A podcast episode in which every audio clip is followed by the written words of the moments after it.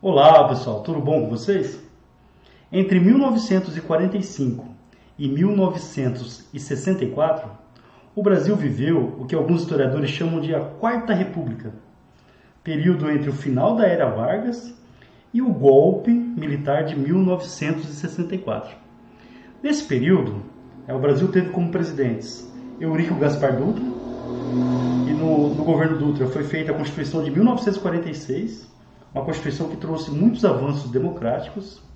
Eurico Gaspar Dutra ele foi substituído por Getúlio Vargas, Getúlio Vargas que vence as eleições de 1950 com um grande apoio popular.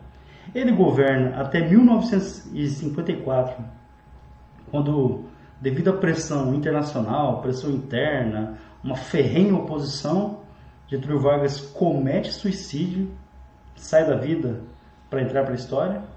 E nas eleições de 1955 foi eleito o ex-governador de Minas Gerais, Juscelino Kubitschek. E esse é o tema da aula de hoje. Hoje é dia de governo JK. Vamos lá, pessoal?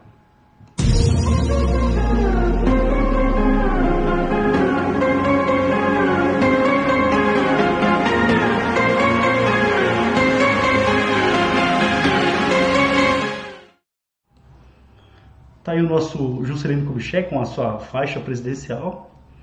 Tá, pessoal? Lembrando que ele, ele tem um, um lema, né, que é o desenvolvimentismo.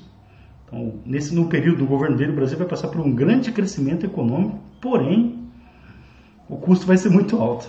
Bom, vieram as eleições de 1955, quem eram os candidatos? Olha o DM de novo. Juarez Távora concorreu pela União Democrática Nacional, teve 30% dos votos. Ademar de Barros, pelo Partido Social Progressista, o PSP, 26% dos votos. Reparem nos percentuais, tá, pessoal? Plínio Salgado, Partido Representação Popular, o PRP, 8% dos votos. E o nosso JK, Juscelino Kubitschek, pelo PSD e PTB, né, partidos que apoiavam Getúlio Vargas, ele teve 36% dos votos. Então reparem que ele não teve a maioria absoluta dos votos. Hoje em dia, por exemplo, nas eleições do Brasil, se o candidato ele não tem a maioria, a maioria absoluta dos votos válidos, 50% mais um, é, é, tem segundo turno. Então, na, nessa época não era necessário, era maioria simples. Então, o Juscelino Kubitschek ele foi eleito com uma diferença pequena em relação ao segundo colocado, que teve 30% dos votos. E a oposição vai começar a questionar isso. Tá? Ele não teve, mas só que a lei ela garantia isso na época. Não era necessária maioria absoluta, era maioria simples. Outra coisa importante, característica desse período, o voto para o vice-presidente ele era separado. Olha que interessante. Hoje você vota no presidente, você leva o vice junto. Então muita gente nem sabe quem é o vice do, do candidato à presidência. Nessa época não. Você votava para presidente e para vice. E o vice poderia ser de uma outra chapa. Então, um presidente, por exemplo, de esquerda e um vice de direita, um exemplo. Então, as leis da época elas permitiam isso que o presidente ele fosse escolhido numa chapa diferente. Quem foi eleito vice-presidente? O João Goulart. E ele teve 44% dos votos, mais votos do que o Juscelino Kubitschek. A União Democrática Nacional, olha eles de novo, pessoal, a UDN, eles não aceitavam, não, só 36%, ele não teve a maioria dos votos. Eles queriam impedir a posse do Juscelino Kubitschek.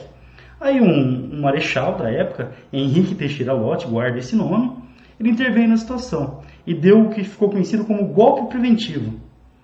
Golpe preventivo? Como assim? Ele impediu um golpe para que evitaria a posse de Juscelino Kubitschek, manteve a lei.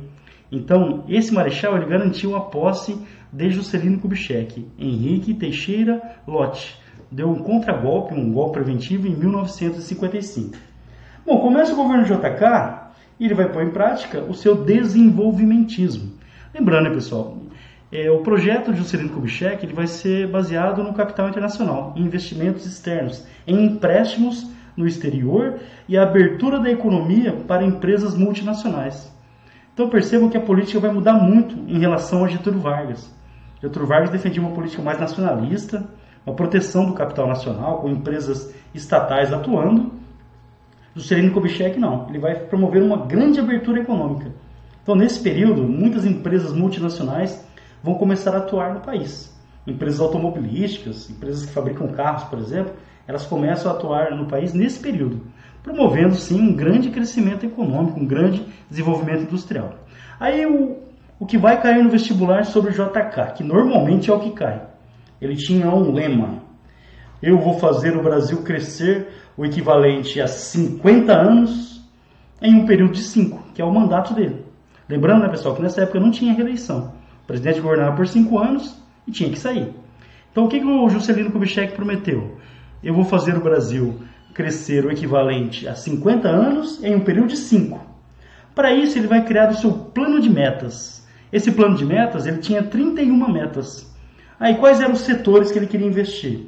O setor de energia, são, então são as prioridades, está tudo ali. Ó. Prioridades, energia, construção de hidrelétricas, por exemplo, investimentos na produção de petróleo também. Transporte, atenção agora. O governo nessa época ele optou pela construção de estradas. E o Brasil, pelo menos na minha visão, ele errou a estratégia. O Brasil abandonou as ferrovias, é, que é um meio de transporte mais barato, mais eficiente, e investiu pesado na construção de rodovias. Então a gente optou pelo transporte rodoviário. Então, milhares e milhares de quilômetros de rodovias foram construídas nesse período aqui. A indústria pesada, outro setor prioritário. Lembrando que indústria pesada de base é a mesma coisa, é a produção de matéria-prima, de aço, por exemplo, na alimentação e na educação. Então, Juscelino Kubitschek, vestibular, 50 anos em 5. Como? Plano de metas, 31 metas. Prioridades: energia, transporte, indústria, indústria pesada, indústria de base, alimentação e educação. E o país registrou sim um crescimento industrial muito forte, chegando a 80%. É, alguns números indicam até 100% de crescimento industrial no período. Lembrando, tudo financiado com capital externo, com empréstimos feitos no exterior. O, a meta 31 do plano de metas do Juscelino era a construção de Brasília. Lembrando, voltar um pouquinho na história, o Brasil teve três capitais na sua história. Salvador foi a primeira, a que foi, foi instituída com a criação do governo geral do Brasil. Vou deixar o card no começo. É, Rio de Janeiro, na época da produção do ouro, então a capital foi transferida para o Rio de Janeiro no governo do Marquês de Pombal e no governo de Juscelino Kubitschek vai ser construída a nova capital do Brasil, que é a capital atual, Brasília. Bom, qual que era a justificativa? É, muita gente aprende na escola, lá no, principalmente no primário, né, que ah, era para segurança, então a capital no litoral era muito fácil dos outros países atacarem. Não, não é esse o motivo. Tá? O motivo, e já é antigo essa ideia, era é, colocar a capital no centro do território, para estimular a ocupação territorial do país. Lembrando que historicamente o Brasil sempre foi um país penso. Como a colonização começou pelo litoral, a maioria absoluta da população vive no litoral, até hoje é assim. Então, a construção de Brasília no, interior era uma tentativa de levar o desenvolvimento para o interior do país. Então, essa é a justificativa. Desenvolver o interior do país, colocando a capital no ponto central do território. Em 1957, Oscar, Niemeyer, que é uma referência do Brasil né, na arquitetura, ele vai organizar um concurso né, para eleger o projeto de Brasília. Lembrando, Brasília foi uma, uma cidade planejada, então, cada região da cidade teria um setor, indústria, lojas, por exemplo, as avenidas largas. Foi uma cidade planejada antes de ser construída. Aí, quando você olha Brasília, por exemplo, uma foto de satélite à noite, ela é, tem a estrutura de um avião. Então, tem as asas, a estrutura, onde fica o piloto, que normalmente é onde está lá a sede do governo. Tá? Quem venceu o concurso foi o urbanista Lúcio Costa. Tá? A construção vai começar em 1957. E o que o Juscelino queria? que a Constituição terminasse dentro do governo dele. Tá? Então, no dia 21 de abril de 1960, foi inaugurada a nossa terceira capital, e a capital até hoje, Brasília, onde trabalham nossos queridos políticos, certo? Bom, para custear tudo isso, teve que recorrer o quê? Como eu disse agora há pouco, a empréstimos do exterior. Tá? E a abertura econômica permitindo que multinacionais atuassem por aqui. Então, empresas estrangeiras de vários setores, automobilístico destaque, cigarros, material elétrico, produtos químicos, farmacêuticos, também de energia. Então houve uma abertura econômica para que empresas multinacionais atuassem por aqui. E as empresas automobilísticas começaram a chegar nesse período. É, só que isso, né, pessoal, principalmente devido aos empréstimos, é, o Brasil ia se endividando, e isso gerou o quê? Inflação. O que é inflação? É assim, ó. Vou tentar explicar de forma bem simples. É, lá em 2000, por exemplo, no ano 2000, você ia no mercado e pagava 5 reais um pacote de arroz, até menos. Pacote de 5 quilos. É, hoje você vai no mercado, você vai pagar 30. Ou seja, houve uma desvalorização da moeda. É isso que a gente chama de inflação, quando o preço da, das mercadorias sobe muito. E isso foi causado pelo grande endividamento que o Brasil passou a ter, esses recursos que financiaram esse desenvolvimentismo do Juscelino Kubitschek. O Brasil ele teve que recorrer ao FMI, que é o Fundo Monetário Internacional, para pedir empréstimos. Só que o FMI, pessoal, é assim, ó, ele recebe muitas críticas, inclusive, por conta disso. É, para emprestar dinheiro, ele exige que o, que o país ele corte gastos. Ele exige uma política de austeridade do país. Ah, o que é uma política de austeridade? O governo ele deve diminuir os gastos, diminuir, diminuir o tamanho do Estado para conseguir saldar, para pagar as suas dívidas. Então o FMI começa a exigir uma política de austeridade de Juscelino Kubitschek. E normalmente esses cortes, o corte de gastos, ele é feito justamente nas áreas sociais, que atinge a população mais pobre o, o Juscelino Kubitschek ele não aceitou a pressão do FMI e acabou rompendo com o FMI durante algum tempo. Só que isso não é legal porque o país perde o acesso a empréstimos. E o Brasil precisava de empréstimos nesse período. Então, essa política econômica, desenvolvimentismo, grandes investimentos, o Brasil cresceu demais no período. Só que esse crescimento ele foi baseado num grande endividamento. E isso vai estourar no próximo governo.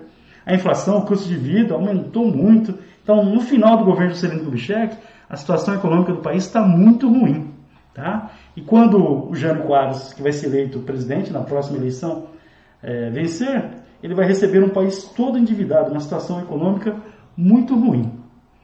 Bom, pessoal, é isso. Esse foi o governo Juscelino Kubitschek. Lembrando, ponto crucial do governo dele: desenvolvimentismo. Plano de metas, 31 metas para desenvolver o país em setores prioritários.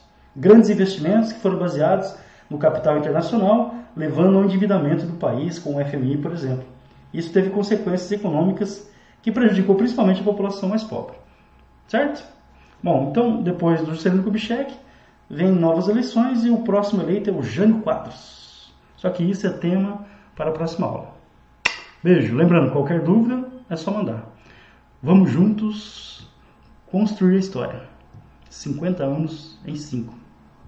Meu Deus.